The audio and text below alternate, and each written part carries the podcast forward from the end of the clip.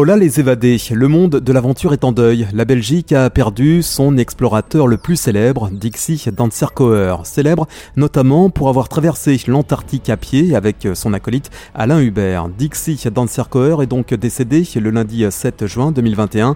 Il était parti à la recherche d'un endroit sécurisé afin d'installer son bivouac avec son collègue canadien Seb Audi pour y passer la nuit. Âgé de 58 ans, Dixie a fait une chute mortelle dans une profonde crevasse dans le secteur du Pernavik, situé sur la côte ouest du territoire arctique. Danserkoer ouvrait en fait la voie lorsque la glace a rompu sous ses pieds. Il a chuté dans un gouffre, son collègue n'a rien pu faire. Un hélicoptère est arrivé rapidement sur les lieux, trois heures et demie plus tard, mais voilà, là encore sans succès. La crevasse était si profonde que le corps n'était même pas visible à l'œil nu. Tout a été tenté pour descendre dans le gouffre, mais celui-ci est incroyablement profond.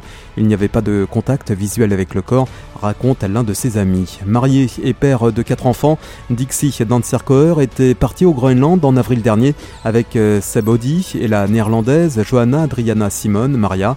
Ils étaient lancés dans un périple de plus de 2000 km, une expédition qu'ils effectuaient à l'aide de cerfs-volants pour se faire tracter. Avec euh, son compatriote Alain Hubert, Dixie Danserkoer avait réussi l'exploit de traverser l'Antarctique du nord au sud. C'était entre novembre 1997 et février 1998 sur 3900 km. Aujourd'hui, l'aventure perd l'un de ses héros.